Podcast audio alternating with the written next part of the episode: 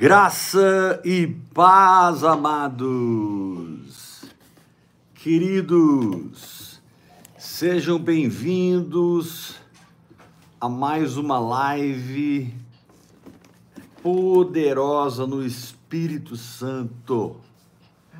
Glory, glory. Vários irmãos já estão online. Essa semana está sendo feijoada, hein? Essa semana o Senhor não está poupando a gente. Ele não está nos dando leite para beber, está nos dando alimento sólido. Meu Deus. Em resumo, toda semana, domingo, ontem, hoje, tem um objetivo: te ensinar a reconquistar territórios da alma que foram perdidos, te ensinar a gerar novamente aquilo que morreu. Aquilo que morreu não cabe intercessão, cabe nova geração. E pelo Espírito e pela palavra, orando em línguas e meditando, você pode entrar no estado de concepção espiritual e de verdade conceber algo que foi vivo na sua vida. Mas quando você concebe algo no espírito, aquilo é totalmente novo. Aquilo é totalmente sui generis e peculiar.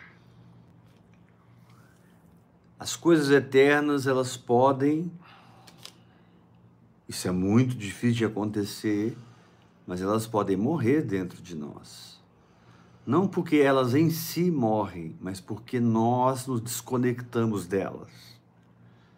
Paulo foi muito claro quando ele disse: Se caminhais segundo a carne, caminhais para a morte. Então, algo que foi vivo, que foi eterno e que moldou a sua vida, talvez por alguns anos, hoje nem esteja vivo mais, nem flui na sua vida mais. Tem gente até despregando o que pregou. Tem gente que escreveram livros proféticos debaixo de uma revelação tremenda e eles não acreditam nesses livros mais. Porque você vai se afastando da verdade por causa da incredulidade, você vai se afastando, se afastando, endurecendo, até que, até que há uma desconexão com aquela realidade espiritual. O Espírito Santo se afasta de você e, e você volta à vida natural ali. Lembra quando Jesus morreu? Ressuscitou, encontrou com os apóstolos, mas eles ainda estavam muito abalados pela sua morte. Eles ainda estavam muito perplexos pela sua morte. Ainda estavam escondidos para também não ser pegos para a crucificação. E num desses momentos de tristeza, de um coração quebrado, Pedro disse para os discípulos: Eu vou pescar. Todos disseram com Pedro: Nós vamos com você. Jesus já tinha dito três anos e meio atrás: solta essas redes, sai desse lugar, porque eu te farei pescador de homens. Mas Pedro agora estava tão quebrado, Pedro agora estava tão decepcionado consigo mesmo, que Pedro disse: Eu vou pescar, e todos os apóstolos disseram: Eu vou pescar. Eu não sei, querido, por que, que o Espírito Santo me guiou essa semana a essa mensagem. Coisas que não deveriam ter morrido na sua vida, mas morreram, porque não foram cultivadas, preservadas por uma vida de fé coisas que eram de Deus na sua vida e de alguma maneira você as perdeu. E existe uma teologia, né? Deus vai restituir, Deus vai restaurar. Não vai não. Aquilo que é eterno quando morre não pode voltar a ser como era. Não pode voltar a ser como era. Então Deus não vai trazer o eterno que ele trouxe há 10, 15 anos atrás, hoje novamente na sua vida. Não. João disse: lembra onde caíste, volta lá e restaura as primeiras obras. Encontra de novo o primeiro amor e volta às primeiras obras. E nós sabemos que as primeiras obras foram nossa fé no Calvário, nosso mergulho do Espírito Santo, a palavra de Deus e esse envolvimento com o Senhor gerou muita coisa nas nossas vidas e elas cresceram, se manifestaram, mas nós não tivemos a tenacidade com todas essas coisas. Eu pessoalmente acho, vou dizer acho por humildade, que nenhum cristão não tenha vivido algo na sua vida de Deus que morreu. Eu pessoalmente acho que nenhum cristão não passa por isso que eu tenho pregado desde domingo. Eu pessoalmente creio que nenhum cristão não tenha um Abel que Caim matou. E que não haverá ressurreição para Abel. Tornou Adão a coabitar com Eva e nasceu Sete. Não teve jeito, depois que Herodes cortou a cabeça de João Batista. Não tinha jeito os discípulos pegar a cabeça do João Batista, colocar lá no lugar de novo e ele se levantasse como voz que clama no deserto. Morreu, acabou. Herodes matou João Batista. Terminou a vida dele, terminou o ministério dele ali. Então o Senhor te diz nessa noite: não corte a cabeça de João Batista, porque você vai se desconectar da voz profética. Quando Jesus visitou a casa de Herodes ao ser julgado, para Herodes e somente para Herodes, Jesus não trocou uma só palavra. Ele não disse boa noite, nem disse tchau. Jesus chegou calado, Jesus chegou mudo e saiu calado. Quando você se desconecta da sua paternidade, é incrível como isso influencia a sua vida espiritual com o Senhor. Porque o Senhor é ligado a você através de pessoas. O Senhor é ligado a você através de um manto de paternidade. E Deus respeita muito não a autoridade eclesiástica. Essa Deus não respeita absolutamente nada. Mas Deus respeita muito a autoridade espiritual. Uma pessoa que alcançou um lugar na fé de frutificação, de funcionamento, de ativação. Essa pessoa tem uma unção, tem uma densidade. Mas isso só é real se você permanecer crendo. Jesus disse: se perseverardes até o fim, sereis salvos. Esse perseverardes até o fim significa guardar a palavra que eu te dou até o final do processo. Guardar a palavra que eu te dou até que essa palavra cumpra em você toda a obra. Guardar a palavra que eu te dou até que você fique tomado de frutos, de manifestações, de milagres, por ter vivido tanto tempo naquela verdade, se comportado, crido, declarado, adorado, agradecido, e você ficou ali vivendo na fé.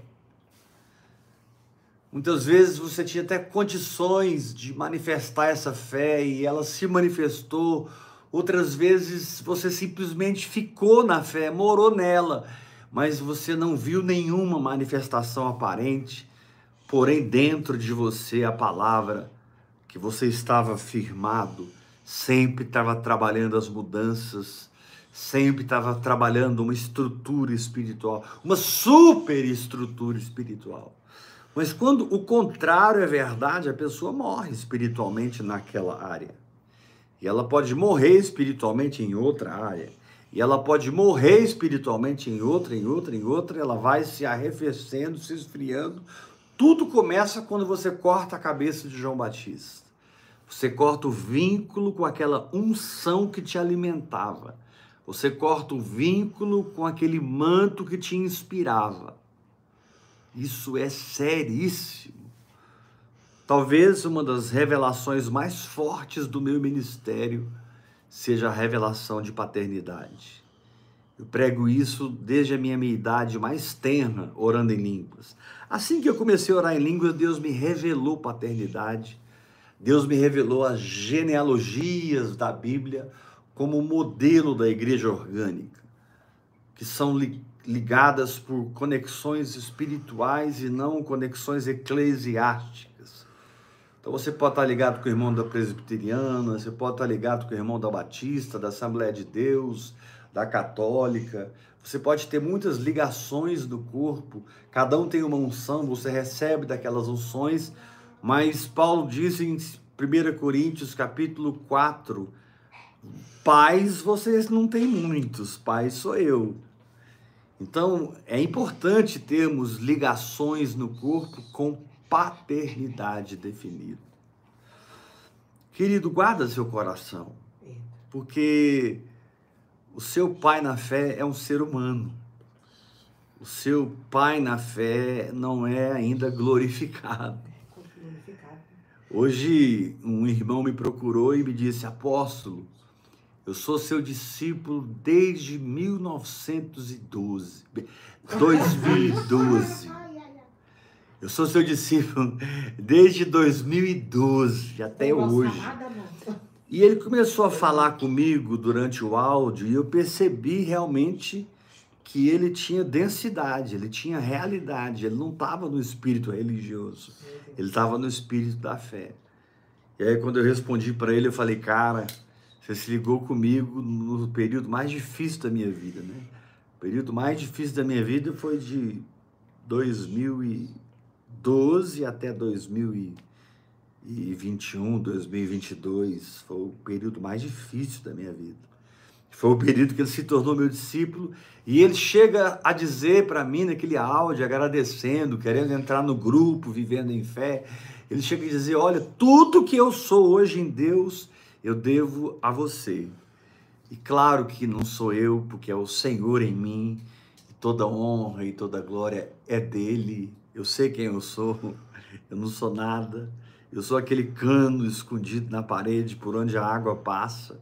Mas as pessoas bebem dessa visão, bebem desse ministério, agarram esse espírito de fé e têm as suas vidas transformadas. Mas quando o eterno é abandonado pelo comportamento da incredulidade e a pessoa permanece o escritor de Hebreus diz: se vivermos deliberadamente em pecado, depois de sermos iluminados. Hebreus capítulo 10. É, o fogo consumidor vai te pegar. Deus vai te pegar. Se, se, se vivermos deliberadamente. Muitas vezes nós apanhamos tanto da vida naquelas áreas que a gente não conseguiu ficar firme. Mas isso não significa que você não vai colher as decisões que você tomou, meu irmão. Isso não significa que você não vai colher o que você plantou na carne. Para todos os propósitos e para todos os meios, você tinha que ter ficado firme na fé. Você tinha que, se precisado, ter morrido pela tua fé. Nós cristãos somos chamados a ser mártires. Nós cristãos somos chamados para crer até a morte. Filipenses capítulo 1, Paulo diz: Porque vos foi concedida a graça de não somente crerdes do Senhor, mas padecerdes pelo Senhor. E aqui eu não estou pregando doença na vida de ninguém, pobreza na vida de ninguém, tragédia na vida de ninguém, mas eu estou reconhecendo que existe uma luta contra principados e potestades. Eu estou reconhecendo que temos uma carne que jamais irá se converter.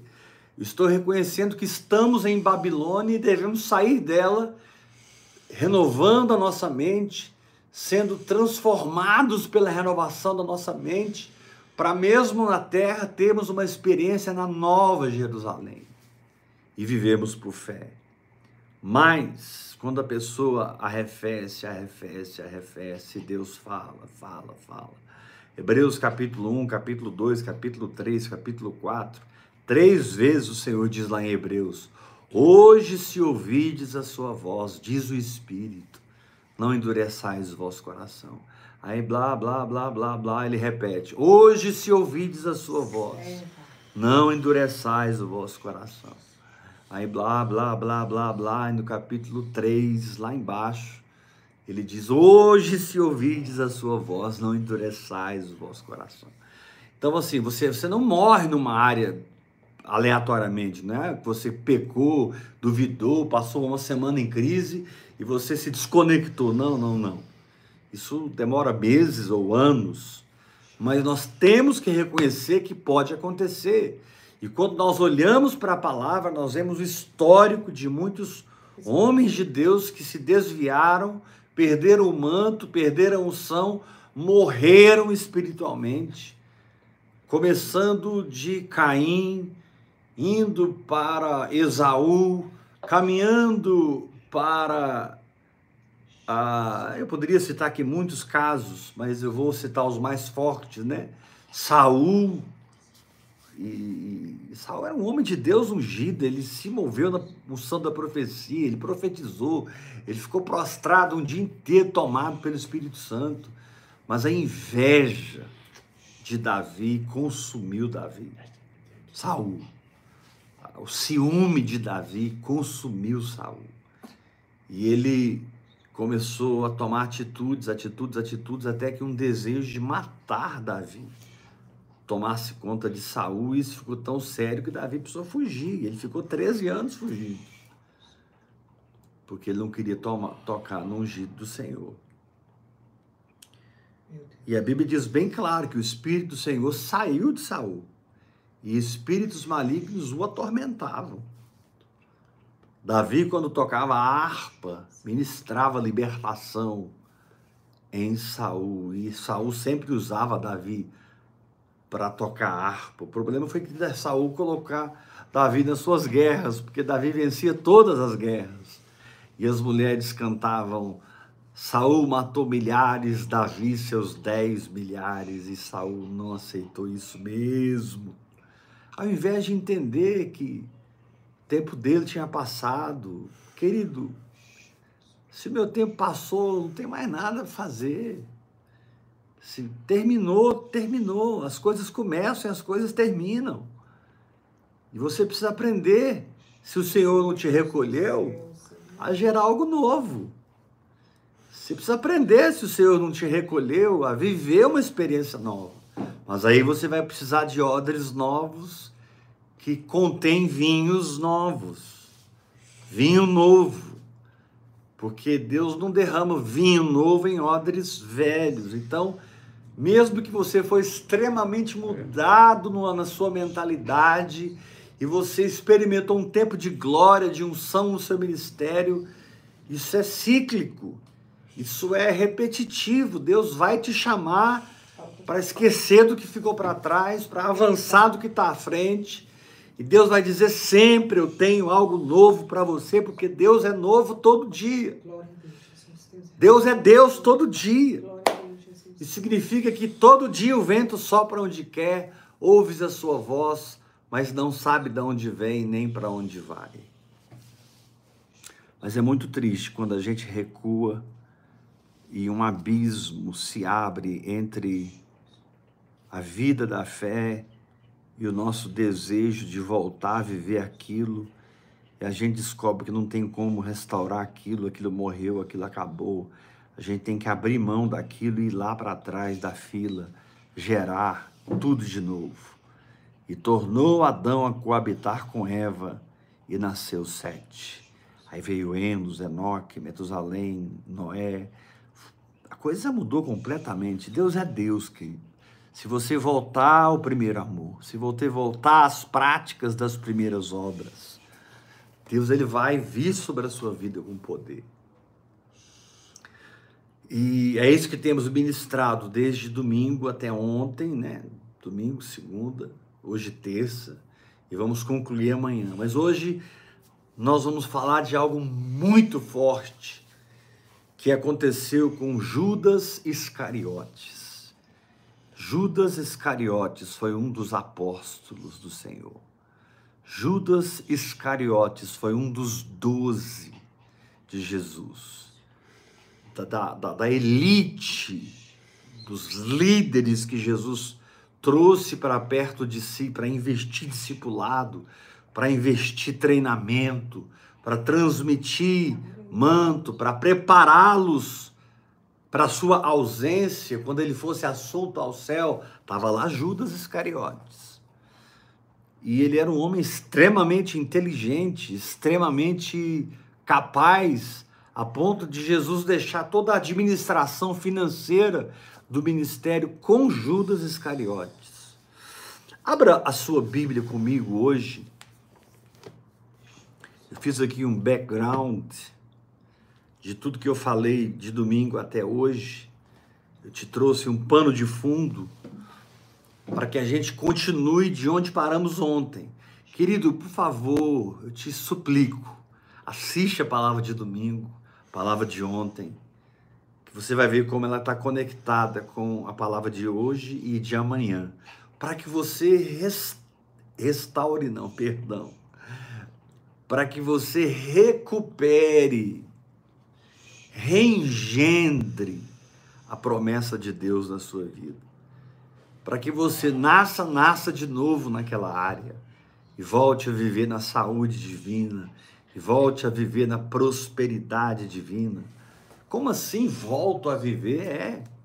Está escrito em Apocalipse: guarda a sua coroa, para que ninguém roube a sua coroa. Então eu não estou pregando uma heresia aqui domingo, segunda e terça. Eu estou mostrando pela palavra, dando vários exemplos. A gente começa, na verdade, lá com Lúcifer. Nós não sabemos quantos, quantas eternidades ou quantos bilhões ou trilhões de anos Lúcifer foi quem foi, né? O sinete da perfeição. Lúcifer, ele era o cara lá na eternidade. Depois dos três era ele mesmo. Mas achou-se iniquidade em Lúcifer e ele não tratou disso. Ele cruzou a linha e disse: Subirei e serei semelhante ao Altíssimo.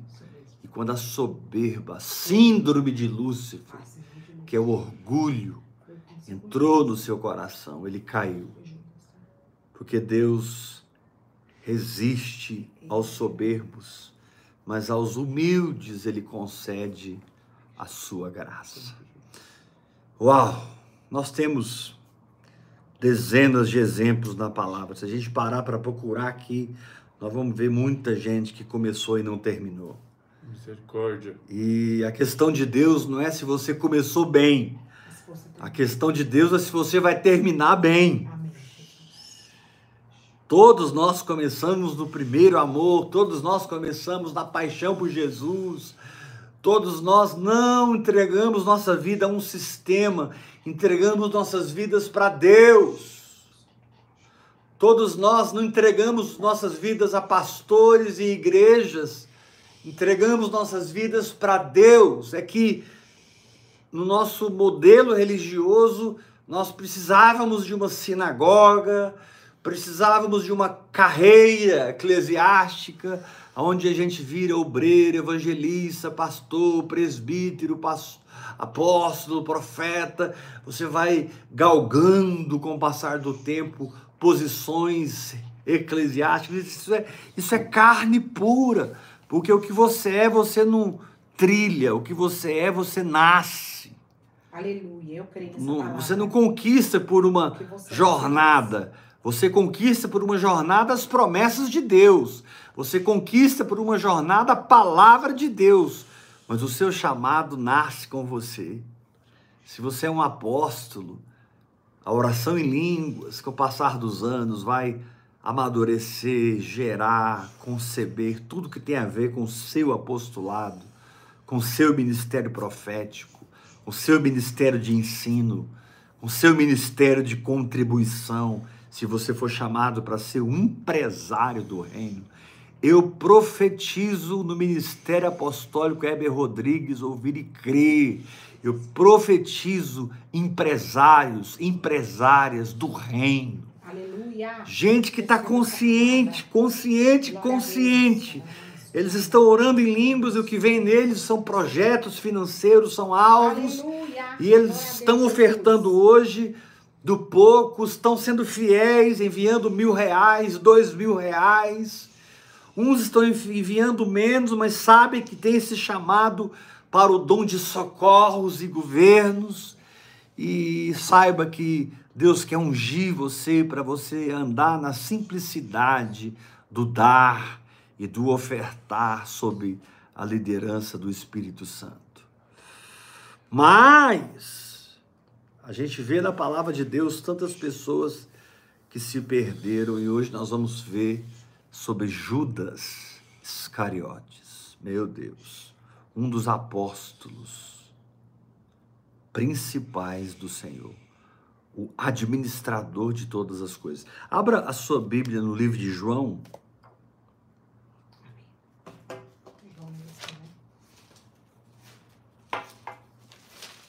Abra a sua Bíblia no livro de João, capítulo 12.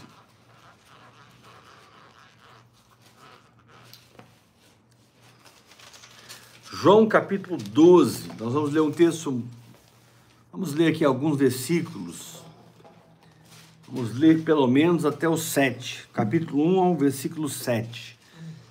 Abra a sua Bíblia no Evangelho de João capítulo 12.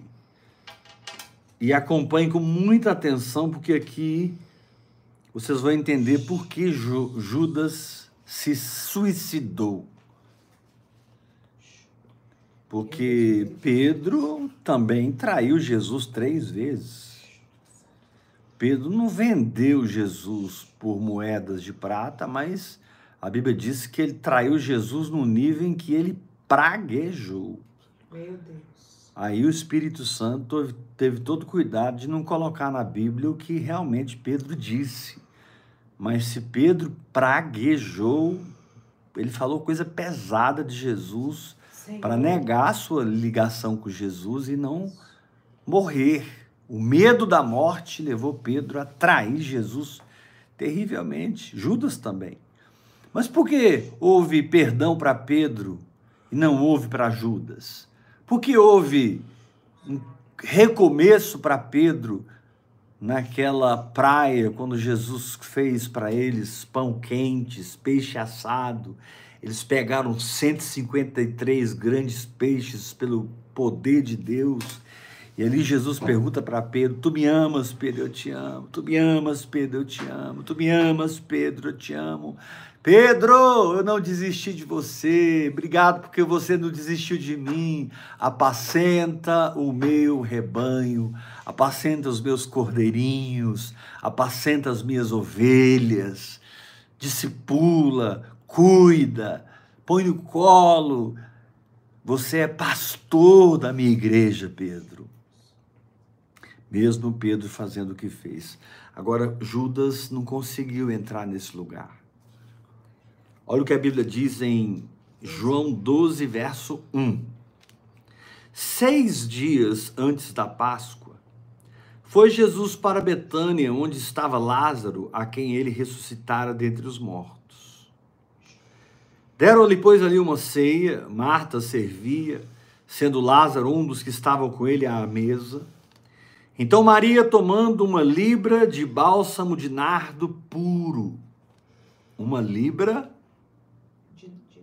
de bálsamo de nardo puro, muito precioso, e ela ungiu os pés de Jesus e os enxugou com seus cabelos, e encheu-se a casa, toda a casa, com o perfume do bálsamo. Que coisa linda, né? Meu Deus. Maria aqui tipificando a igreja, Maria aqui tipificando a noiva, que quebra o seu nardo. Mais precioso e unge o Senhor, e cuida do Senhor e honra o Senhor. Meu Deus, havia tanta gratidão em Maria, havia tanto amor, havia tanta paixão, havia tanta entrega que ela pegou o que ela tinha de mais precioso. Ela iria gastar aquilo nas suas núpcias, ela iria usar aquele material nas suas núpcias e ela realmente, profeticamente, antecipou suas núpcias com o seu amado Jesus. Mas quando Maria fez isso, olha o que aconteceu. Versículo 4. Mas Judas Iscariotes, um dos seus discípulos, que estava para traí-lo, disse: Por que não se vendeu este perfume por 300 denários? Um denário significava o trabalho de um dia. Maria ofertou 300 dias de trabalho ao Senhor. Eu não sei quanto é o, o salário de um dia hoje. Não sei se é 150 reais, eu não, não sei quanto é o salário de um dia hoje de um pedreiro, de um servente, de um mestre de obras, enfim, não sei. Mas ela ofertou 300 dias de oferta. Ela derramou em Jesus, secou com seus cabelos. E Judas, como administrador, com a sua cabeça de tesoureiro, natural, carnal, é claro, Judas não tinha nascido de novo. Ele disse, ele disse, mas Judas Iscariotes, um dos seus discípulos, o que estava para traí-lo, disse: por que não se vendeu este perfume por 300 denários e não se deu aos pobres? Agora olha o verso 6, gente. Isso, disse ele, não porque tivesse cuidado dos pobres. Fico imaginando quantas vezes Jesus chegou para Judas, Judas, pega essa quantia e leva lá para os pobres. Mas, Senhor, Judas envia socorro para aquela família. Cuide daquele povo. Não está faltando nada para nós, nosso caixa transborda, transborda, transborda. Senhor, mas eu estou com um projeto aqui. E muitas vezes Judas argumentava com o Senhor. Eu pessoalmente creio que com a morte espiritual de Judas, com a perda de Judas, nós perdemos talvez um evangelho ou uma carta ou uma epístola que nos ensinar muito sobre prosperidade. Eu creio que se Judas passasse na prova e ao invés de suicidar-se, buscasse o amor e o perdão do Senhor, ao invés de se matar, ele se humilhasse e fosse ao Senhor dizendo: Senhor, eu sou filho da perdição mesmo, eu, eu fui criado para isso, mas eu não te abandono, eu não te largo. Claro que Jesus teria perdoado Judas. Claro. Claro que Judas estaria na lista dos doze, como Pedro esteve. Pedro é a prova viva de que haveria restauração para Judas. Mas olha o que diz a palavra de Deus, capítulo 12, versículo 6. Isso disse ele, não porque tivesse cuidado dos pobres, mas porque era ladrão. É, não porque ele se importava com os pobres. Era ladrão. E tendo a bolsa, ou seja, tendo a tesouraria, tirava o que nela se lançava. Muitas vezes roubava uma parte. Então é muito claro aqui que o ministério de Jesus colhia ofertas. O ministério de Jesus recebia ofertas. Aqui tinha, aqui não fala de gasofilaço, aqui fala da bolsa. bolsa. Glória a Deus. Quantos aí estão trabalhando com a bolsa de valores? Quantos aí estão prosperando como traders? Você está operando índice, você está operando dólar, o que, que você está operando, meu irmão?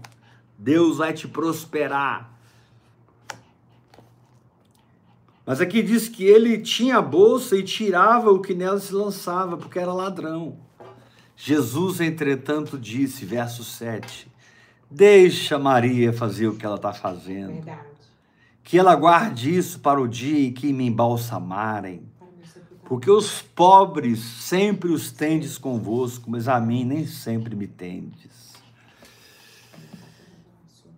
Querido, quando a Bíblia diz assim, que Pedro era, é, Judas, perdão, quando a Bíblia diz assim, Judas era ladrão e tirava o que se lançava na bolsa, né, o, o, o tempo verbal aqui, a gramática do texto aqui, a interpretação do texto no português em si é muito claro. Judas tinha a prática de roubar. Aqui diz que ele, tendo a bolsa, tirava o que nela se lançava. Nos três anos e meio que eles estiveram juntos, a palavra de Deus não diz quando Judas começou a fazer isso. Quando Judas começou a morrer. Quando Judas começou a retroceder da fé. Quando Judas começou a ser ladrão. Mas nesse tempo aqui, que foi bem antes de Jesus morrer, porque daqui eles foram pro, pro, para Jerusalém e depois foram para o jardim do Getsemane e Judas já estava endemoniado, possuído por Satanás e vendeu Jesus por 30 moedas de prata e infelizmente ele entregou o nosso Senhor e ele foi realmente o filho da perdição. Mas eu vou te dizer por que, que Judas não foi restaurado. Sabe por que, que Judas não foi restaurado? Porque durante as suas quedas ele nunca buscou Arrependimento. arrependimento. Durante as suas quedas ele nunca entrou em crise consigo mesmo. Meu Deus. Durante as suas quedas, ele cauterizou a sua consciência. Durante as suas quedas, ele criou argumentos para si mesmo, para se auto-justificar naquele caminho de engano. E quando você está se auto-justificando, quando você está defendendo um caminho de morte, quando você está se rebelando contra o caminho da vida. Existe uma situação que vai penetrando a sua alma, no começo com muita sutileza, mas depois aquilo se agiganteia, aquilo cresce, toma conta da nossa alma. Meu Deus. É aquela palavrinha chamada culpa. Culpa. Culpa. O fato de Judas cair, cair, cair e não resolver foi trazendo culpa, culpa, culpa, sentimento de condenação. E ele não trazia isso para a luz. Porque é interessante que o, com Pedro foi diferente. Pedro falou: Senhor, eu morro pelo Senhor. E na verdade ele não estava mentindo, porque quando os soldados prenderam Jesus, Pedro arrancou a espada e cortou a orelha de Malco. Pedro disse, e Pedro fez o que disse que faria, que faria, e ele fez. Jesus restaura a orelha de Malco e diz: guarda a sua espada, Pedro. Mas quando Pedro se afastou da presença de Jesus, ele perdeu aquela segurança. E foi quando ele negou três vezes. Na presença de Jesus você não nega, mas longe da presença de Jesus você não suporta a pressão. É. O segredo é o quanto você está perto do Senhor, o quanto você é íntimo do Senhor, o quanto você se relaciona com o Senhor. E a oração em outras línguas é intimidade direta, é conexão banda larga, é conexão imediata. No momento que eu repacalabaçubarabachai, eu já me coloco no Espírito. Eu já estou me amalgamando com o Espírito de Deus. Mesmo que eu me sinta um lixo, mesmo que eu me sinta culpado, condenado, se eu perseverar na oração em línguas, eu não vou tomar o caminho do suicídio, eu vou tomar o caminho do arrependimento. Porque quando o galo cantou e Pedro ouviu o galo cantar, Pedro saiu e a Bíblia diz que Pedro chorou amargamente. Ele viu a sua mazela, ele viu a sua carne, ele viu a sua fraqueza, ele viu a sua necessidade de nascer de novo. Ele viu a sua necessidade de uma nova natureza. Quando Jesus disse: Pedro, Pedro, antes que o galo cante, você vai me trair três vezes. Mas ele fez a mesma coisa com Judas. Quando eles estavam comendo, e Jesus falou: Um de vocês vai me trair. E aí todo mundo, meu Deus, quem vai trair? Quem vai trair? E aí todo mundo olhou para João, que era íntimo, né? Era amicíssimo de Jesus. Pergunta para ele quem, né? E João, Senhor, quem é que vai trair? Jesus falou, rasgadamente. Aquele que mete a mão comigo no prato. E tá, de repente estava a mão de Jesus e a mão de Judas. Jesus olhou para Judas, Judas olhou para Jesus. Jesus contou que era Judas mas ele estava tão dominado pela culpa e a justiça própria. Porque quando você está cheio de culpa e justiça própria, você não tem vigor espiritual. Quando você não reconhece a dádiva da justiça, quando você não reconhece a graça de Deus, quando você não reconhece a misericórdia do Senhor, o amor de Deus para a sua vida, quando você não aprende a viver no perdão. Perdão não é o que Deus fez uma vez por você. Verdade, perdão é uma condição que você tem no espírito 24 horas por dia. 24 horas por dia ele te diz: Eu te perdoo. Glória a Deus. Eu te perdoo.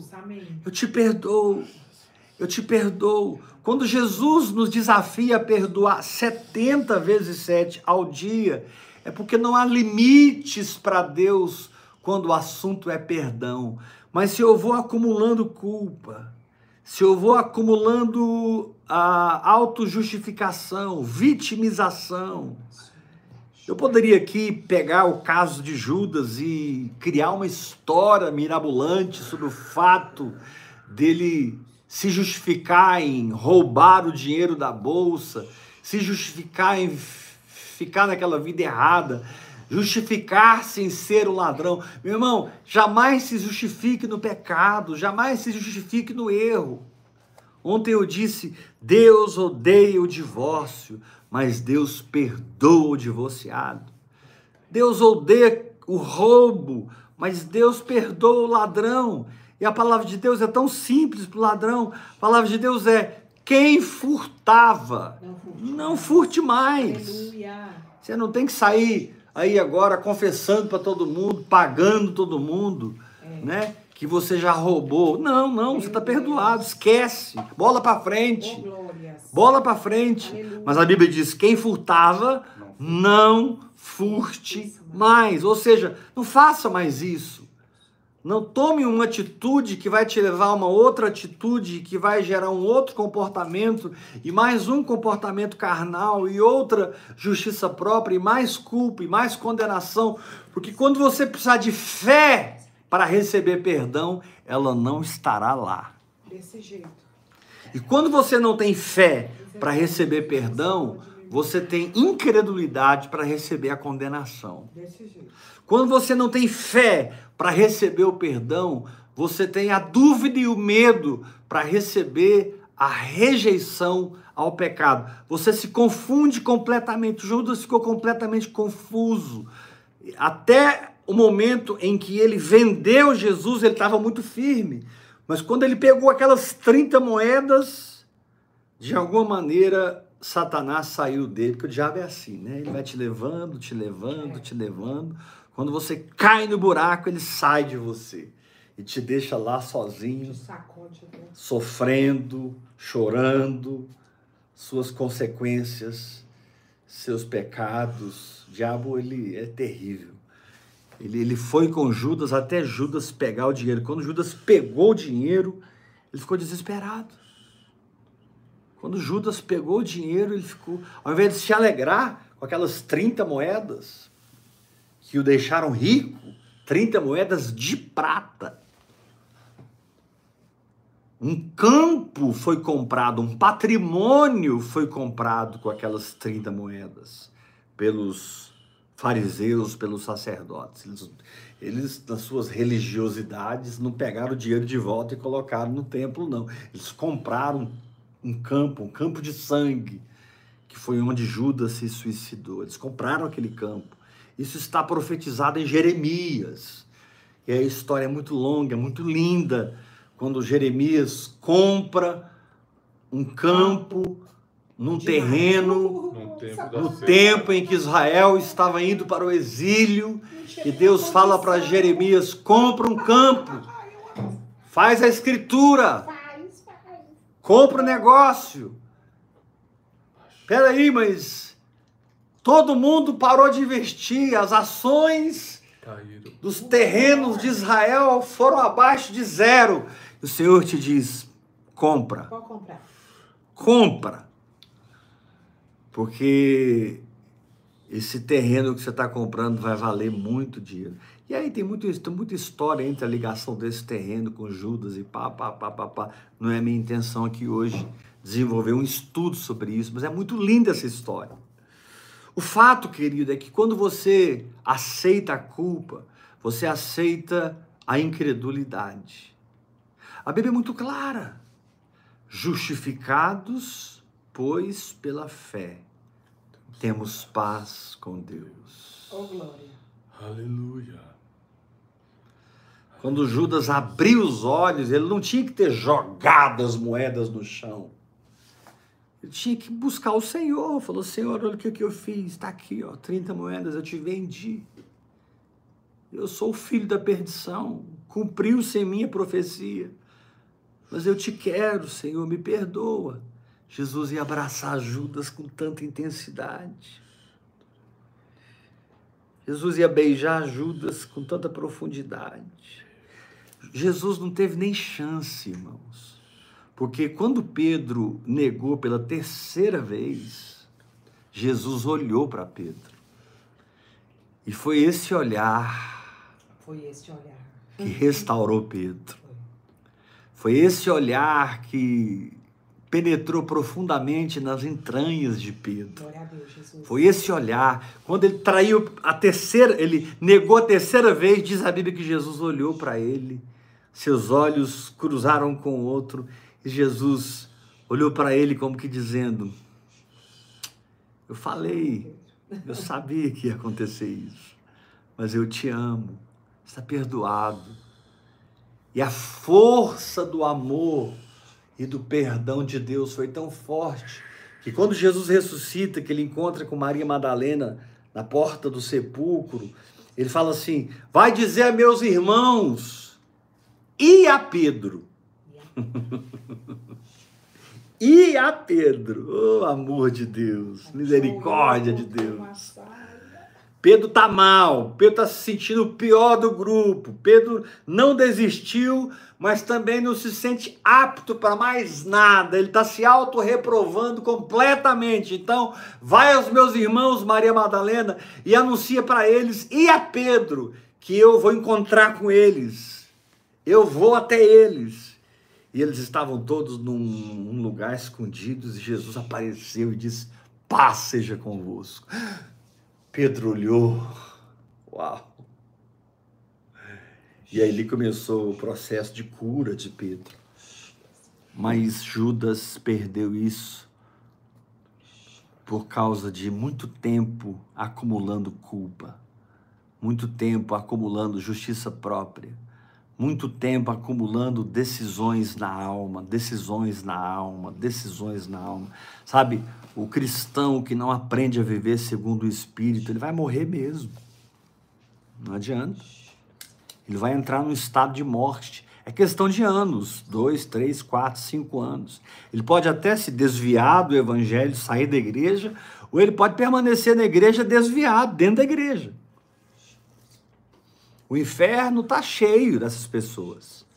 O inferno está cheio de apóstolos, pastores, evangelistas, mestres que caíram e não se levantaram nunca dentro da igreja, não se desviaram, não largaram o ministério, não largaram a igreja, mas estavam, estavam mortos, porque a incredulidade foi penetrando, a escuridão foi penetrando, as, a praga, o parasita do pecado coisa foi penetrando e sugando as forças, sugando a energia da fé, e a pessoa se viu completamente natural, a pessoa se viu completamente eh, dependente de homens, dependente do sistema. É por isso que essas pessoas perseguem quem prega uma vida livre no espírito. É por isso que essas pessoas apedrejam quem vive uma vida livre no espírito. É porque eles não estão livres. Eles nem sabem o que é essa liberdade. Eles não compreendem o que é uma igreja orgânica. Simplesmente não entra na cabeça deles. Igreja para eles é aquele grupo que está com eles e eles controlam, eles dominam, eles manipulam. E aquele grupo, por fim, quando ele é um bom líder, faz o que ele quer. E isso não é evangelho. O evangelho não é o fazer o que o líder quer. O Evangelho é fazer o que Deus quer, é andar em Deus, não na alma de alguém. Eu não sei quantos de vocês estão presos na pré-aprovação, na possível aprovação de algum homem, mas se esse é o seu estado, eu tenho dó de você. Coitado de você, que está esperando a oportunidade aparecer, o salário vir, Coitado de você, você vai dar uma volta tão grande no deserto para chegar nesse lugar que eu estou hoje. Você vai dar uma volta tão grande no deserto e talvez daqui 10, 20 anos a gente vai se encontrar e você vai me dizer, como esse irmão falou hoje, apóstolo, desde 2012 eu sou seu filho. O irmão Paulo, ele chama Paulo. Talvez daqui 20 anos você vai me encontrar e diz, apóstolo, Há 20 anos atrás eu estava numa live, eu ouvi você falando, eu me identifiquei. Eu era aquele cara morto, eu era aquele cara desconectado das promessas, eu era aquele cara que colocou máscaras, colocou capas evangélicas. Eu era aquele cara que me voltei para o exterior e perdi a essência do interior. E infelizmente, apóstolo, eu derramei todo esse cativeiro sobre o povo que andava comigo. Eu transformei possíveis grandes árvores frondosas e frutíferas em pequenos bonsais na prateleira da minha igreja. Eu transformei possíveis grandes árvores de líderes verdadeiros levantados e guiados e ungidos pelo Espírito Santo em pequenos bonsais. E eu, eu adorava aqueles bonsais e eles me adoravam e a gente fingia ser igreja quando não tinha nada de igreja nisso. Meu Deus. Igreja é uma condição no espírito, meu irmão. Não é um prédio, não é equipe de louvor, não é uma pregação domingo à noite. Jesus disse: Eu edificarei a minha igreja. Já começa aí, não é você que vai edificar, é Ele. E ele disse: As portas do inferno não prevalecerão contra a minha igreja. As portas do inferno não prevalecerão contra a minha igreja. Aleluia. Corimato roxo que manderabalai. Doyanasupe keniandoro coribanai. As portas do inferno não prevalecerão contra a minha igreja. Ah, meu irmão. Quando você vai aceitando a culpa, a condenação, e você não consegue atingir a metanoia, a transformação que vem pela renovação da sua mente, como algo dinâmico, repetitivo, pautável, presente na sua vida. Metanoia não é uma experiência de um seminário com um grande coaching que te libertou do seu passado, introduziu você naqueles três dias de imersão numa mentalidade milionária. Não, querido, é muito mais que isso é algo muito mais profundo, é algo muito mais, mais palpável, é algo muito mais é, é, é, intrínseco dentro de você. Mas você precisa receber o perdão de Deus e abandonar esse pecado. Glória a Deus, Jesus. Você precisa receber a justiça de Deus. E talvez você precise passar alguns dias falando: Eu sou a justiça de Deus em Cristo Jesus. Eu sou a justiça de Deus em Cristo Jesus. Eu sou a justiça de Deus em Cristo Jesus. Eu sou a justiça de Deus em Cristo Jesus. Eu sou a justiça. Até que você vai internalizando essa condição de ser justificado, de ser perdoado, para que você tenha força para não fugir da equipe, como Judas fugiu. Para que você tenha força para não se isolar da equipe, como Judas se isolou para que você tenha força de não vender o Senhor como Judas vendeu. Se Judas estivesse tratando essa questão com o Senhor durante esse, esse tempo, né, três anos e meio, Senhor, o Senhor sabe, não precisa te contar. De vez em quando eu pego e não presto contas. De vez em quando eu coloco a mão e não presto contas, Senhor. O que, que eu vou fazer? Mas Judas nunca fez isso. Ele, pelo contrário, encarnou o papel de ladrão. E diz a Bíblia que ele repreendeu Maria não porque tinha paixão pelos pobres, mas porque ele era ladrão e ele tirava o dinheiro. Ele estava de ouro, de ouro, ele, ele queria que aquilo fosse oferta para a igreja, oferta para o casofilácio, dinheiro para a sua administração, para ele pegar mais dinheiro. Agora, se você me perguntar por que, que Jesus sabia que tinha um tesoureiro ladrão e nunca o tirou é. desse cargo, eu não tenho resposta. Porque eu não permitiria. Eu preciso ser sincero. Eu não permitiria saber que o meu tesoureiro está roubando, roubando e não fazer nada. Porque Jesus não fez nada. Olha a extensão desse amor. Jesus nunca chamou Judas para uma conversa tete a tete, disse para ele, cara, eu sei tudo que está acontecendo, pode falar, confessa, vomita aí, porque senão você vai fazer coisa feia lá na frente. E porque ele não vomitou, não pôs para fora, não resolveu, não recebeu o perdão, a misericórdia. Porque, meu querido, as pessoas se enganam. Você acha que é no legalismo que você vai ser fortalecido. Você acha que é na, nas proibições e nas regras, não faça isso, não faça isso, não faça isso. É, é na justiça própria que você vai ser fortalecido, e é pelo contrário, na justiça própria você é enfraquecido. E quando você precisa receber perdão, você não consegue sentir o perdão, você não consegue acreditar no perdão, porque você não está centrado no sacrifício da cruz, você está centrado nas suas obras você está centrado na sua performance, você está centrado nos seus erros, nos seus pecados, nas suas fraquezas, você está autoconsciente e não consciente de Cristo. Você está autoconsciente e não consciente de Cristo. Porque, meu irmão, quando você está consciente de Cristo, você pode ter tido o tombo mais feio que foi, e aquilo pode ter se repetido por três, quatro meses. Você não larga de Jesus. Você não para de orar em línguas. Você não para de meditar na palavra.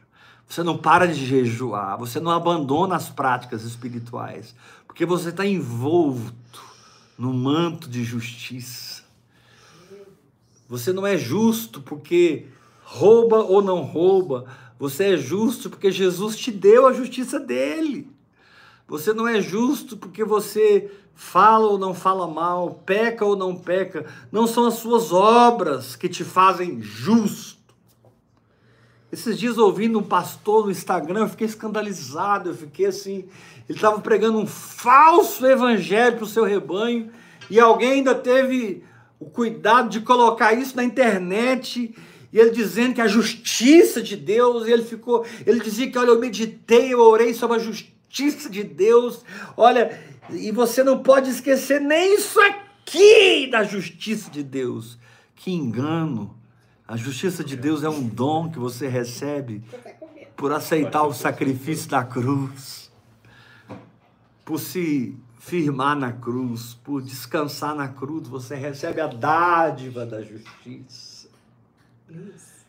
Isso. Te leva a olhar o Senhor e talvez chorar amargamente, mas nunca desistir. Aleluia. Talvez chorar amargamente, mas não recuar. Aleluia. Talvez chorar amargamente. Talvez perder total confiança em si mesmo, mas não abandonar a oração em línguas. Eu lembro do Dave Robertson pregar dizendo: não importa o buraco do qual você saiu ontem, hoje comece a orar em Oh, línguas. hoje, Meu Deus, é hoje, é. Que revelação da Uma graça. nova, é. Que expressão da graça. Jesus. Não importa o buraco do qual eu caí ontem. Não importa a lama onde eu me lameei ontem.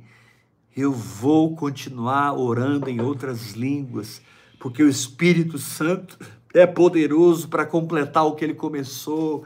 Eu sei em quem tenho crido. Eu sei em quem tenho crido. Estou bem certo que Ele é poderoso para guardar o meu tesouro até aquele dia. Aleluia! Eu não vivo na força da minha justiça, eu não vivo na força da minha performance. Eu aceito a performance de Cristo. Glória. Descanso.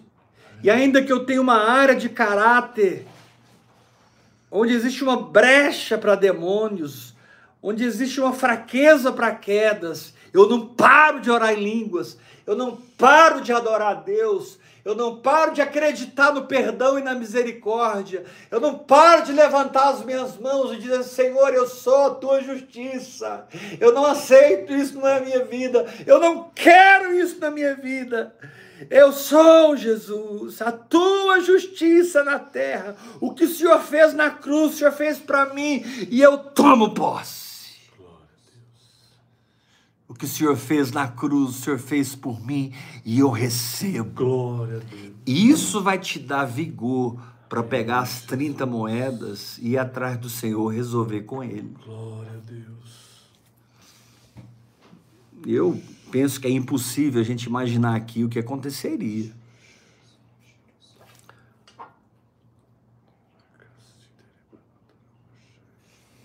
Mas talvez se Judas pegasse as 30 moedas de prata e fosse encontrar com o Senhor,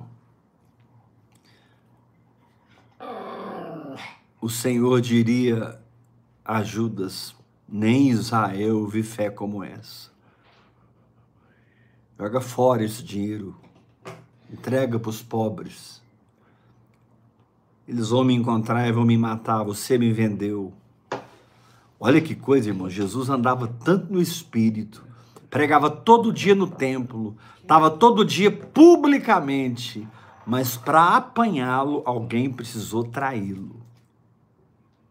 Jesus vivia num guiar do Espírito Santo tão profundo que, apesar de todo o sinédrio ter decidido matá-lo, eles não conseguiam pegá-lo numa ocasião oportuna. Alguém precisou trair para que ele fosse encontrado. Aleluia. Meu irmão, quando você se esconde no espírito, o diabo não te acha. Quando você se esconde no espírito, o pecado não te acha. verdade. Quando você se esconde no espírito, a enfermidade não te acha. Jesus se escondia no espírito, era guiado pelo espírito, entrava e saía do templo, entrava e saía do templo, curava, ministrava, pregava, mas eles não encontravam ocasião oportuna de prendê-lo. Alguém precisou traí-lo. Deus quer te ensinar a viver no espírito, querido, de maneira que o mal não te encontre, porque sempre que o mal chega, você já não está lá mais. Você é guiado pela voz do Espírito Santo. Um dia Jesus disse assim: aí vem o príncipe desse mundo. Ele viu Satanás se aproximar dele, mas ele não tem nada em mim. E cascou fora. Outro dia levaram ele para o cume de um precipício para jogá-lo e ele passou no meio do povo. Entrou na física quântica ali, passou no meio do povo. Ele disse: Vocês não tomam a minha vida, eu entrego a minha vida. Esse lugar de maturidade é seu, meu irmão. Será que eu vou morrer de câncer? Será que eu vou morrer enfermo? Será que o meu filho, minha filha, sabe? Não existe isso na fé. Aleluia. É você que não entrega seu espírito, não rende o seu espírito, não perde o seu posicionamento, não negocia sua fé. E a morte não te alcança, a morte não te pega.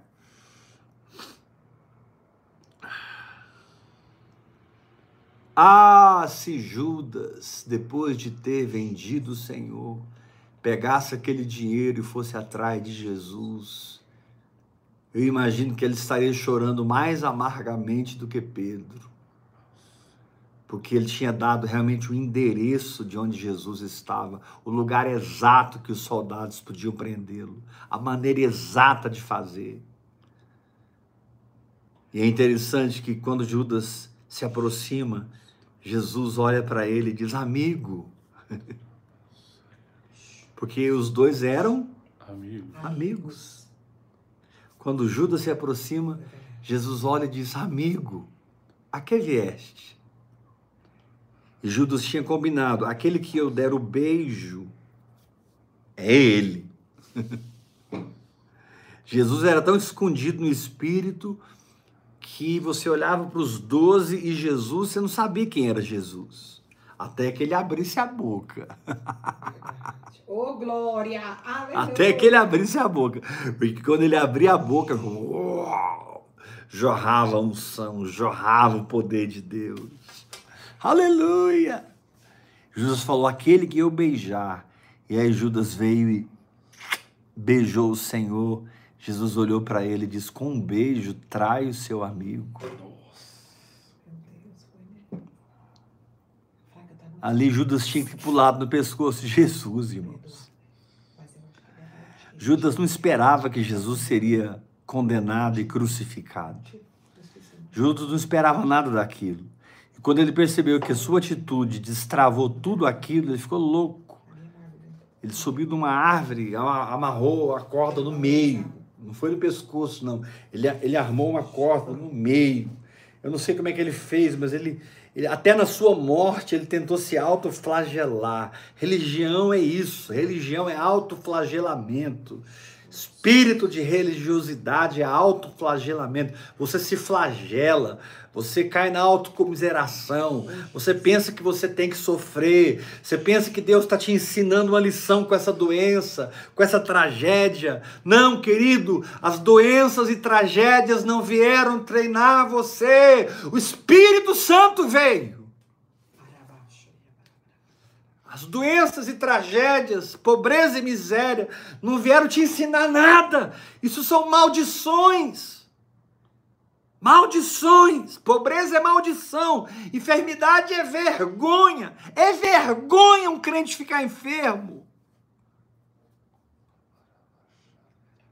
Uma vida de pecado é vergonha. Porque a cruz é o poder de Deus para a salvação de todo que crê mas você está tentando pelos méritos. Os méritos te levam às obras, as obras te levam à queda, a queda te leva à culpa, a culpa te leva à autocondenação. E você não tem fé para receber o perdão.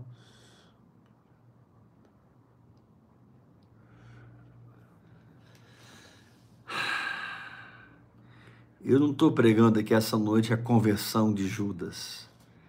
Eu não estou pregando aqui essa noite a salvação de Judas. Eu estou criando uma possibilidade para você cantar aquela música tão linda. Quero beijar tua face, Senhor, não por trinta moedas de prata. Quero beijar tua face, Senhor, não por trinta moedas de prata, mas por amor, mas por amor, mas por amor. Quero beijar tua face, Senhor. Não por trinta moedas de prata. Quero beijar tua face, Senhor. Não por trinta moedas de prata, mas por amor, mas por amor.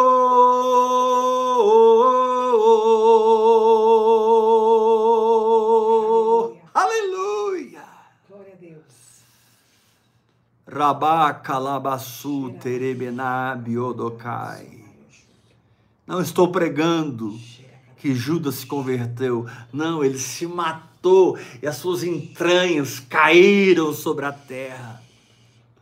Mas você não precisa desse destino. Você não precisa desse abismo. Se você começar a aprender a receber agora o amor, a misericórdia, o perdão de Deus. Se você der um chute na religiosidade, nesses falsos pregadores que estão pregando uma falsa justiça de Deus, firmada nas obras humanas, firmada no esforço humano, eles dizem: a salvação é pela graça, mas o galardão é por obras. Onde é que está escrito isso? Meu Deus. A salvação é pela graça, mas o galardão é pelas obras. Tem um texto lá em 2 Coríntios 5 que dá a entender no tribunal de Cristo que nós vamos receber pelo bem ou mal que fizemos através do nosso corpo. Mas também tem um texto em que Paulo diz: Olha, eu trabalhei mais do que todos os É apóstolos, verdade. conquanto não eu, mas a graça de Deus comigo. Oh, glória. Você é salvo pela graça.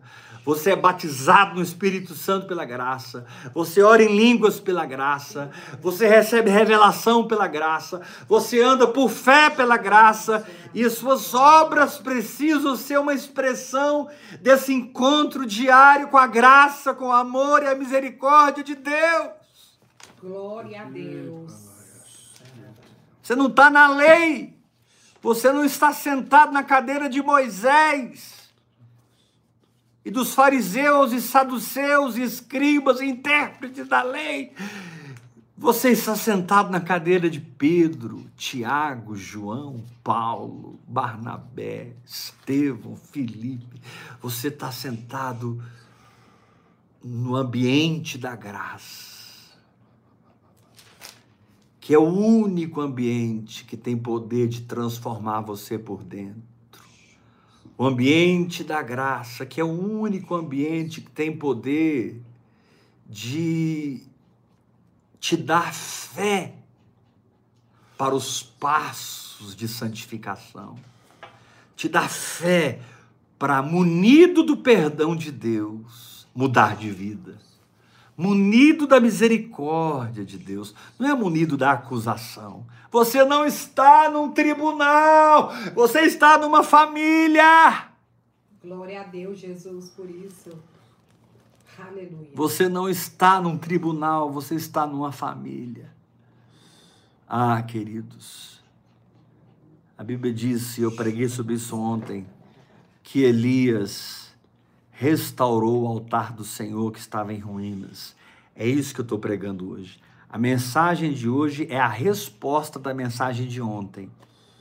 Ontem eu disse: restaure o altar do Senhor que está em ruínas. Restaure o entendimento do Evangelho, o entendimento da cruz, o entendimento da ajuda, do socorro do Espírito Santo. O Espírito Santo não é um prêmio, o Espírito Santo não é um reconhecimento, o Espírito Santo não é uma conquista, o Espírito Santo é um dom, é um presente de Deus. O Amém. Espírito Santo é ajuda, o Espírito Santo é socorro, o Espírito Santo é o mestre da minha fé, o mestre da minha nova natureza. Eu não oro em línguas porque eu sou bom, eu oro em línguas porque eu sou ruim. Eu não oro em línguas porque eu sou perfeito, eu oro em línguas porque eu sou imperfeito. Eu não oro em línguas porque eu sou forte. Eu oro muito em línguas porque eu tenho muitas fraquezas. E semelhantemente, Ele me assiste em minha fraqueza, porque eu não sei orar como convém. Mas o mesmo Espírito intercede por mim sobremaneira, numa linguagem sobrenatural. Numa linguagem sobrenatural. Numa linguagem sobrenatural.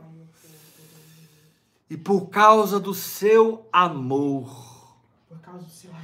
Que me encheu e se tornou o meu amor por ele. Eu não quero pecado na minha vida mais. É verdade, Deus. Graças Eu não quero o natural e o carnal na minha vida mais. Eu não quero o terreno adâmico. Eu quero Cristo. Cristo, Cristo, Cristo, Cristo. Eu quero Jesus, Jesus, Jesus, Jesus. Ó Senhor Jesus, eu te quero. Então eu quero pregar para os Judas essa, noi essa noite. Os Judas nessa noite que estão perto de darem cabo das suas vidas, estão perto de abandonar tudo, chutar o pau da barraca, porque no final você virou um ladrão, no final você virou um adúltero, no final você virou um divorciado, no final você virou um quebrado, um falido. Que evangelho é esse? Que final é esse? Não! Esse é o começo! Aleluia. Que bom que você chegou nesse fim, porque o seu fim é o início de Deus na sua vida. O seu esvaziamento é o encher de Deus na sua vida. Graças a Deus. A sua adoração é a manifestação de Deus e o que Ele é na sua vida. E você vai ser transformado à imagem daquilo que você mais adora. Que trabalho cultural.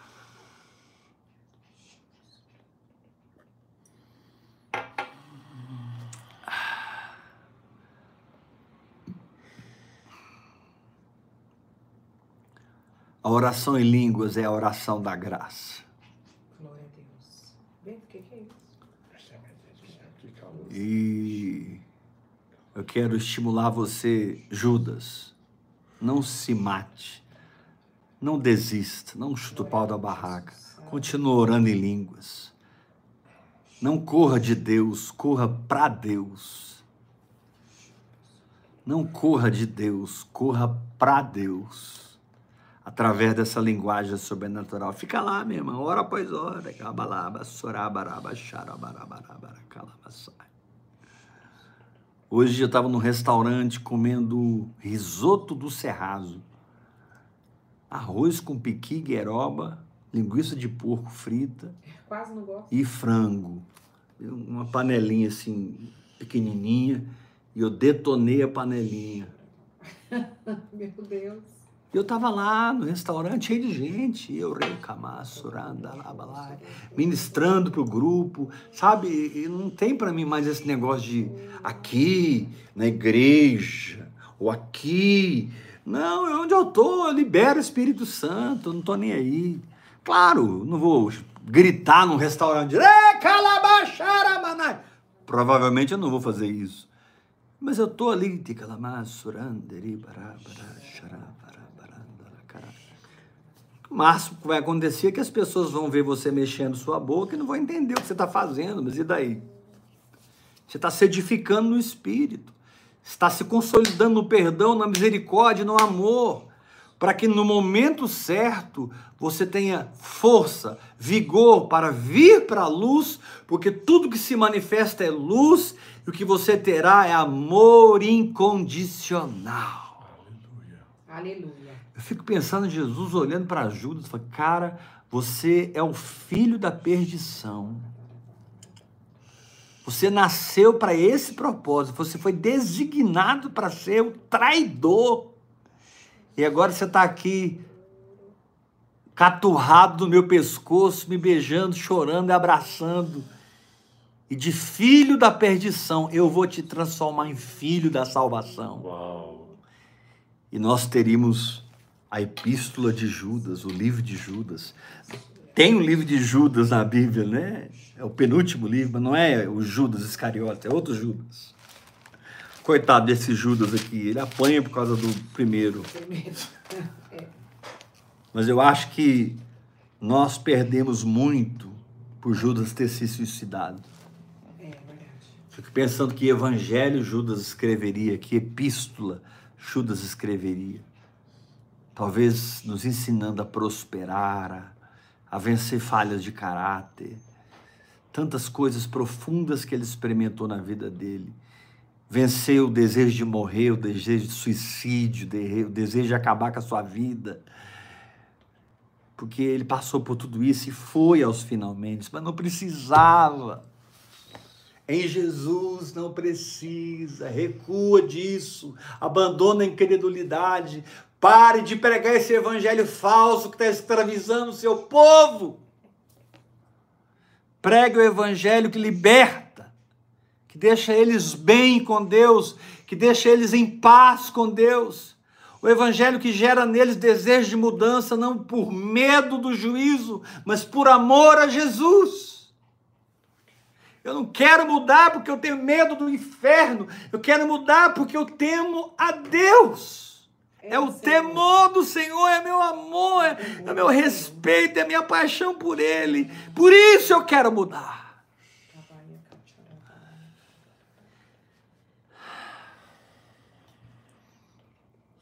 Quantos vão orar mais em línguas a partir de hoje? Eu acho que cada um de nós hoje tem um pedacinho de Judas para não suicidarmos. Para não chutarmos o pau da barraca, para não desistirmos, Aleluia. mas pegarmos as 30 moedas de prata e irmos lá com o Senhor e falar: Senhor, pisei na bola, fiz merda, fiz merda, fiz merda, o que, que eu faço agora, Senhor? Jesus ia dizer: Não faz nada. Se você veio até mim, é porque você não desistiu de mim. Porque eu não desisti de você. Entenda, irmão, Jesus não desistiu de Judas. Foi Judas que não teve fé para ser perdoado e se matou. A culpa é a mãe da depressão.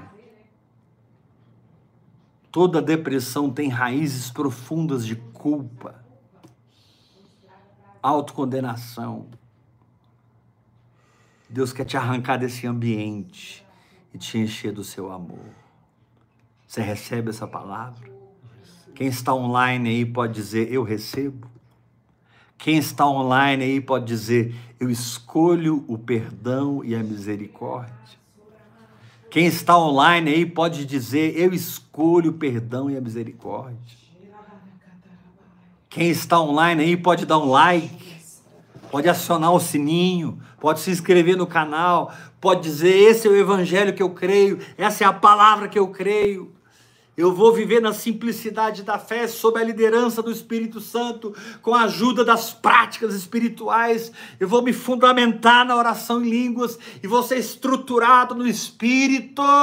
E no momento X, eu tomarei a decisão certa. Glória a Deus. Eu tomo a decisão certa. Que foi Pedro na fogueira, respondendo três vezes para Jesus: Pedro, tu me amas? Eu te amo, Senhor. Apacenta minhas ovelhas. Pedro, os discípulos ali assistindo. Jesus tinha sempre negócio com Pedro na frente dos discípulos. Você me ama, Pedro? Pedro, tu me amas? Tu sabes todas as coisas. Tu sabes que eu te amo. Aleluia. Glória a Deus. Então, Pedro, Eita, Pedro. se você me ama, essa é a única base que nós temos para ter um relacionamento: o amor. Eu te perdoo de tudo. Apacenta meu rebanho. Põe fogo nas nações, Pedro. E quando o Espírito Santo caiu e as nações correram para o cenáculo, quem se levantou e pregou sem medo da morte? Pedro. Foi mesmo. Ai, eu amo Jesus. A sombra do homem curado. Quem foi preso nas primeiras vezes que os discípulos foram presos? Pedro. Tiago havia sido morto pela espada de Herodes e Pedro seria morto no outro dia. E quando o anjo entrou na prisão para libertar Pedro, Pedro estava dormindo pesadamente. Ele ia morrer no outro dia. Uhul! O amor de Deus assim é quando você sentir o seu imenso amor sem par. Oh. Você vai transmitir o amor de Deus, assim é. Quando você sentir o seu imenso amor sem par, você vai transmitir. Linda. O amor de Deus, assim é. Quando você sentir o seu imenso amor sem par, você vai transmitir.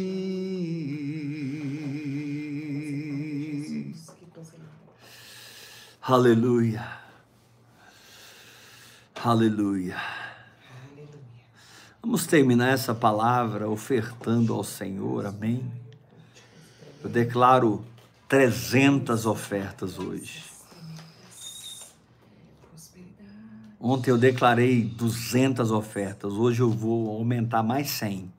Eu declaro que essa palavra é respaldada com oferta, com uma unção de financeira. Eu declaro que essa palavra ela é respaldada na sua vida, ela é, ela é um selo na sua vida. Você não vai desistir, você não vai morrer, você não vai chutar o pau da barraca, você não vai estragar a festa, porque você conhece o amor de Deus, o perdão de Deus, a graça de Deus.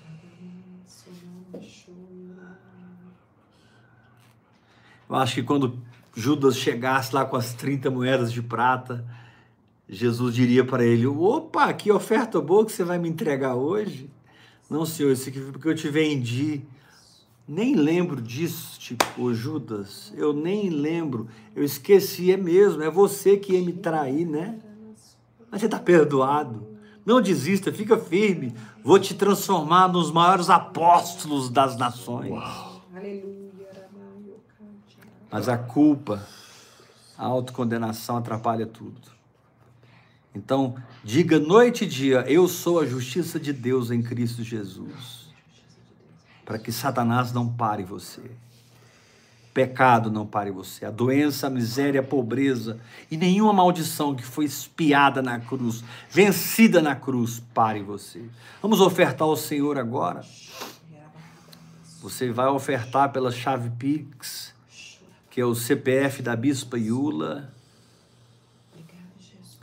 CPF da Bispa Iula, Já provou todas as coisas e nós queremos 971 579 961 20. para que a sua palavra se cumpra. 971 579 961 20. Eu declaro que o Espírito Santo está tocando pessoas que nunca ofertaram para começarem a ofertar. Eu creio, Jesus. Que já está tudo pago mesmo. Fazer parte desse avivamento do hora após hora. Glória a Deus. Uma geração que dirá: Quero beijar tua face, Senhor, não por 30 moedas de prata, mas por amor. Por amor! E eu vou ofertar essa noite, não por medo do gafanhoto, eu vou ofertar essa noite por amor. Eu vou ofertar porque eu te amo, Jesus. Aleluia. Aleluia. CPF da Bispa Iula, 971 579 961 20. Uau, essa palavra hoje fechou domingo e segunda. Eu creio que foi uma conclusão hoje. Parece que amanhã, Aleluia. não sei o que que Deus vai fazer não, porque domingo ele apertou, ontem ele apertou mais ainda e hoje ele nos abraçou com o seu amor. Aleluia. E ele te diz: não desista de mim, porque eu não desisti de você. Vamos até o fim juntos. Vamos atravessar esse vale de ossos secos. Vamos atravessar esse vale da sombra da morte. Vamos atravessar esse vale onde estão os seus gigantes. Porque eu sou Deus na sua vida. E o que eu sou na sua vida, o mundo verá, a igreja verá, tua Aleluia. família Eu verá. O diabo verá, os anjos verão, os demônios verão, e todos saberão que eu sou contigo, diz o Senhor. Eu sou contigo, diz o Senhor. Não desista, porque eu não desisti, diz o Espírito da graça. Aleluia. Glória a Deus. Lembre, amanhã a gente não tem a ceia, tá bom? A ceia é domingo que vem. Aleluia. Presencial. Amanhã a gente tem um culto normal de ministração da palavra. A ceia passou para domingo agora. A gente não tem ceia amanhã, a gente tem ministração da palavra. Mesmo se o eterno morra dentro de mim, eu vou lembrar de onde eu caí, eu vou voltar à prática das primeiras obras e eu vou reencontrar o primeiro amor. E coabitou Adão com Eva e nasceu Sete. Chega de luto. Eu aceito o que Deus está fazendo na minha vida hoje. É totalmente diferente. Mas eu aceito, Pai. Eu aceito. Aleluia. O Senhor é Deus na minha vida. Amém. Graça e paz. Até amanhã. 8 horas da noite. Vamos ver o que, que o Espírito prepara para nós. Eu estou muito consolado, eu estou muito cheio. Eu estou muito transbordante de Deus hoje. Eu estou muito entorpecido assim pela presença de Deus. Aleluia. Quero beijar tua face, Senhor, não por trinta moedas de prata. Quero beijar tua face, Senhor, não por trinta moedas de prata mas por amor, mas por amor, mas por amor,